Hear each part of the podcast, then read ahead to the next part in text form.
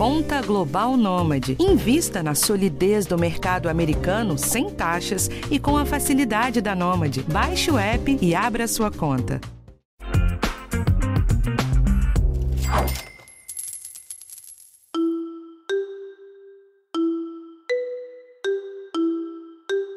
Falar que as mulheres têm menos direitos e salários mais baixos que os homens não dá a real dimensão da disparidade mundial. Um exemplo de trilhões. Ao longo da vida e em todo o mundo, o rendimento esperado das mulheres é de 172 trilhões de dólares a menos que o dos homens, um valor que equivale a duas vezes o PIB global. Esses dados são do Banco Mundial e reforçam o que as profissionais femininas sentem e vivem todos os dias e em todos os países. O episódio desta semana conta os preconceitos, medos e frustrações que algumas mulheres tiveram que passar na busca por valorização na carreira. Eu sou a Bruna Miato, a nova apresentadora do podcast de educação financeira do G1.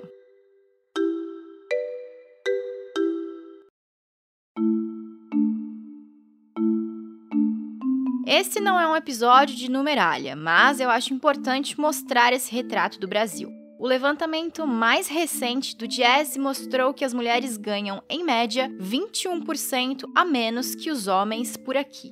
Enquanto o salário médio deles foi de R$ 3.300, o delas foi de R$ 2.900.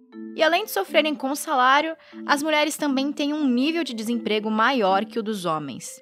Para não ficar só no abstrato, eu trouxe uma voz para falar de como esse ambiente afeta não só o lado financeiro, mas também o pessoal, o social e até a saúde de quem tem que correr atrás o tempo inteiro. A Natália de Lima é engenheira civil do Paraná e viveu tudo isso nos últimos anos. Essa foi uma das maiores dificuldades que eu tive na minha área de engenharia, foi ser aceita nesse meio. Então, tudo que eu fazia eu precisava de, é, de, de, confirmação, tanto de superiores, de chefe ou de outras pessoas. Então foi um dos pontos onde eu tive mais dificuldade. E sempre com cargos abaixo daquilo que, que deveria ser. Eu tenho mais formação, eu tenho mais conhecimento, mas eu não consigo ter a mesma, a mesma equiparação de, de cargo que, que os homens, né? Inclusive, eu continuo sofrendo com, com isso. A Natália percebeu que tinha alguma coisa errada quando conversou com os colegas e viu que ela estava ganhando menos e sendo desvalorizada no trabalho. Eu me sentia acuada. Eu me sentia é, com uma autoestima baixa, desmotivada, e eu não estava entendendo qual o motivo. Então, eu acabei entrando em depressão, algo que eu não imaginava que isso fosse acontecer na minha vida, e iniciei o tratamento com psiquiátrico, né, para sair desse, desse meio onde eu estava. Então eu comecei a perceber que eu não estava mais fazendo exercício físico, já não tinha vontade de ver os meus amigos, eu andava exausta demais. Então eu perdi totalmente o controle da minha vida pessoal. Aí foi quando eu parei e falei, não, eu preciso repensar, eu preciso tentar conciliar as duas coisas para para que eu chegue a um sucesso, né, vamos dizer, a um equilíbrio ali. E então eu acabei sentindo, eu estava morando sozinha, é, já estava ali com a, com a minha cachorrinha que nem atenção eu conseguia dar, porque eu era consumida por aquele desejo de sair da, daquela estagnação de trabalho que eu estava. Ela procurou ajuda psicológica para conseguir vencer a doença. Buscou também mentoria profissional para pedir ajuda na conciliação dos problemas que passava. O ambiente era hostil e ela queria crescer. Com a autoestima afetada, ela não conseguia reconhecer as conquistas que tinha, não conseguia erguer a voz e dar ideias nem mostrar o bom trabalho que ela fazia. Daí, ela encontrou a Jennifer Coutinho, que é CEO da startup Se Candidate Mulher que faz esses treinamentos com mulheres que precisam de recolocação ou promoção. Então a gente conversou com ela para entender como ela trabalha com essas profissionais que chegam fragilizadas e precisam fazer a transição de carreira. Uma das coisas mais interessantes que a Jennifer falou foi sobre um dos motivos pelos quais as mulheres sempre acham que não estão preparadas para ocupar um determinado cargo. A carreira de uma mulher, ela começa muito antes, né, de uma de uma assinatura de uma CLT ou do primeiro emprego dela oficial, né? Então, só para dar um exemplo claro disso, desde muito novinha, né, a mulher ela é criada para seguir altos padrões de perfeição. Então, desde muito novinhas, né, da maneira como a sociedade foi sendo construída, a gente exige das mulheres um detalhismo maior, uma perfeição maior, e a gente ensina os meninos a serem mais ousados. E ao longo da nosso, do nosso crescimento, da nossa evolução, isso tem também consequências, porque hoje o que está por trás né, da não candidatura de mulheres em vagas ou da, da comparação de o quanto as mulheres é, levantam menos a mão para uma promoção de emprego do que o homem é relacionado à autoconfiança feminina e a tudo isso que eu estou falando. Outro ponto importante levantado por ela foi a falta de preparação e percepção das áreas de RH para lidarem com esse padrão de comportamento das mulheres. A gente precisa entender que isso é um padrão comportamental. A partir do momento que eu entendo que é um padrão comportamental e eu preciso trabalhar essa autoconfiança dela e até diminuir esse excesso dela de cuidado, de preciosismo, eu entendo que não é um defeito. E aí eu começo a trabalhar para que ela seja mais ousada, para que ela se arrisque mais na carreira, aprofundando um pouquinho mais, por exemplo, no recrutamento e seleção. Se eu sei que essa mulher tem esse padrão de comportamento de esperar uma perfeição para uma candidatura, eu tô, eu tô me excedendo no requisito dessa vaga. Sabe aquele inglês fluente que tem ali no requisito? Eu realmente preciso desse inglês fluente? Ou ela vai poder fazer outras coisas? É, então, do lado da empresa, é preciso entender o que, que eu tenho feito no meu processo, seja ele de contratação ou da retenção de um talento, que pode estar dificultando para a mulher, porque do mesmo jeito que eu falei, não adianta eu ficar postando no meu LinkedIn assim, onde estão as mulheres? Eu abri um monte de vaga e ninguém se candidatou. E aí na hora que você abre a job description é assim, uma vaga júnior com PhD em Harvard, com um inglês fluente, etc. Então, a gente está falando de uma sociedade que é super enviesada. Então, é, até pouquíssimo tempo atrás, eles nem tinham entendido que isso era um problema de estrutura societária, sabe? Até pouquíssimo tempo atrás, era, era muito mais isso é um defeito da mulher, ela que não se candidata, entendeu? Ela que não é ousada. A grande diferença, eu acho, das mulheres que têm se recolocado ou têm conseguido as suas promoções, pelo menos aqui nos candidatos, das que ainda não fizeram isso, são essas mulheres que se conhecem muito bem e sabem muito bem o que, que elas são muito boas. E, e, mais do que isso, né? Além disso, se comunicam muito bem, então elas conseguem expressar isso. E quando eu falo comunicação, não é só em oratória, não. Comunicam muito bem na escrita, né? Comunicam muito bem em todos os lugares, então elas conseguem comunicar isso muito bem. São essas mulheres que têm se destacado. E são mulheres também que, independente das cicatrizes que elas tenham, das coisas que elas passaram na vida dela, elas conseguem reconhecer os aprendizados que elas tiveram em cada um desses obstáculos. E elas usam isso a favor delas.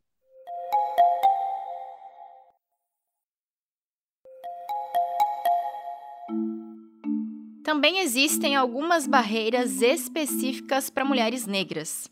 Uma reportagem que a minha colega aqui do Geão, Aline Macedo, publicou recentemente, narra episódios de preconceitos com cabelos naturais e tranças. As mulheres ouvidas pela reportagem contam que tiveram que mandar fotos dos cabelos para aprovação de gestores, por exemplo. E uma pesquisa global feita pelo LinkedIn mostrou que os cabelos de mulheres negras têm duas vezes e meio mais chances de serem percebidos como não profissionais. Essa discriminação tem outras centenas de faces. O salário é o menor de todos os grupos, enquanto o desemprego é o maior. Quem conta com detalhes como viveu e tenta superar a cada dia essas barreiras é a Sônia Lessi, que hoje trabalha com desenvolvimento de pessoas, diversidade e inclusão. Então, antes que eu possa falar sobre mim e sobre o que eu faço, é, as pessoas olham para uma mulher preta. E isso sempre me trouxe muitos desafios em todos os lugares em que eu estive, que eu trabalhei.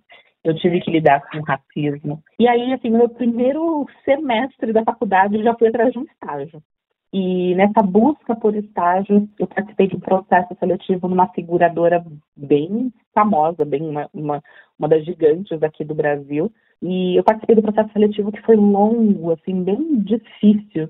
E, mas eu participei do processo todo e fui aprovada em todas as etapas, até a etapa final, que era a entrevista com, com a liderança, a entrevista com o gestor. Então, era, era ele falando sim, eu já estava dentro, seria aprovado e começaria a trabalhar. Comprei uma blusinha nova e uma sapatilha nova para ir arrumada, né, bem vestida e tudo mais. Fiz o cabelo nesse dia, naquela, na época eu usava cabelo alisado, porque era visto como boa aparência. Então, você tem que estar com cabelo alisado para ser considerada ter boa aparência. E eu fui até o local, até o escritório, e quando eu cheguei na porta da sala, né, a secretária me, me, me direcionou para a sala que era no final do corredor. Eu cheguei na porta da sala, bati na porta, ele estava assim atrás do computador, né, atrás da tela. Ele só afastou assim, saiu de trás da tela do computador, me olhou de cima a baixo e disse: Você está dispensada. É, ele, não me, ele não perguntou meu nome, ele não conversou comigo, ele não quis saber das minhas experiências ou das minhas intenções ali. Ele só olhou para mim e, e, e deduziu que naquele momento eu não servia. E eu não consigo atribuir a outra coisa que não seja racismo. A Sônia passou os últimos tempos trabalhando com desenvolvimento de carreira e tocou um programa que ajuda empreendedores a melhorarem seu negócio. Mas, mesmo sendo dona do próprio negócio, o preconceito não parou de atrapalhá-la profissionalmente quando a gente fala de empreendedores negros, é, o avançar com seus negócios requer muita estrutura. E não tem nada a ver com construir relacionamentos, tem a ver com aprovação social. Então, é, eu, por exemplo, é, hoje eu faço o mesmo trabalho é, com a mesma metodologia que eu já fazia há há oito, dez anos atrás. E há cinco anos atrás, eu atuando com a minha consultoria, eu tinha vários desafios de captação de clientes. E eu fui, já tive propostas recusadas dos mesmos clientes que eu atendo hoje na Profícios. E a única diferença é que quem fechou negócio foi o meu sócio, que é um homem branco. Assim como a Natália, ela também sente que precisa provar o tempo todo que é capaz de fazer o seu trabalho, mesmo com anos de experiência. E, assim como a Jennifer, hoje ela também dá treinamento para jovens profissionais, ensinando a superar os processos seletivos e a discriminação de recrutadores, líderes e tomadores de decisão. São as mulheres ajudando a si mesmas e as outras que ainda estão nesta luta para que a gente possa ter números e estatísticas diferentes em um futuro não tão distante.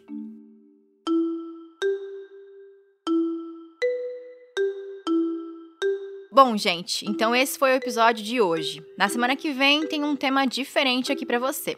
O podcast de educação financeira está disponível no G1, no Globoplay ou na sua plataforma de áudio preferida. Não deixe de seguir o podcast no Spotify ou na Amazon ou de assinar no Apple Podcasts. Você também pode se inscrever no Google Podcasts ou no Castbox, ou favoritar na Deezer. Assim, você recebe uma notificação sempre que um novo episódio estiver disponível. E não deixe de avaliar o podcast na sua plataforma preferida. Isso ajuda esse conteúdo a chegar para mais gente. Eu sou a Bruna Miato, o roteiro e produção desse episódio é da Thaís Matos e a edição é do Gabriel de Campos. Um abraço e até a próxima semana.